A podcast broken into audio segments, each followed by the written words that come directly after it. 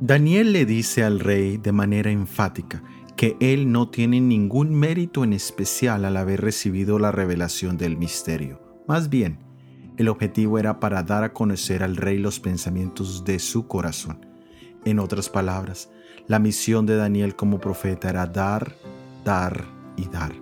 Instruir, guiar, aconsejar, nunca buscar el beneficio propio.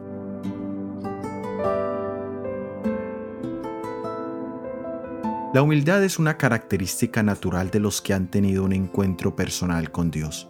Desafortunadamente ser humilde no es una cualidad que se suele poner en el currículum vitae, porque allí se hace una lista de lo que una persona ha estudiado, de todos los logros que ha alcanzado.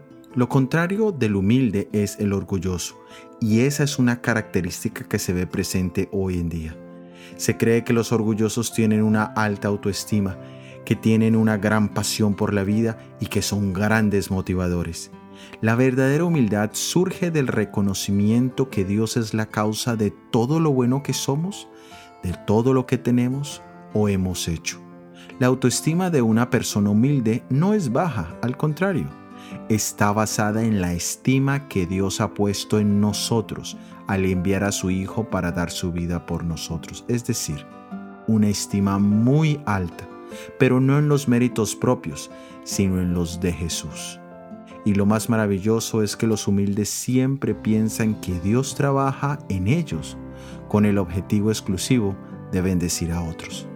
Soy Óscar Oviedo y este es el devocional Daniel en 365 días.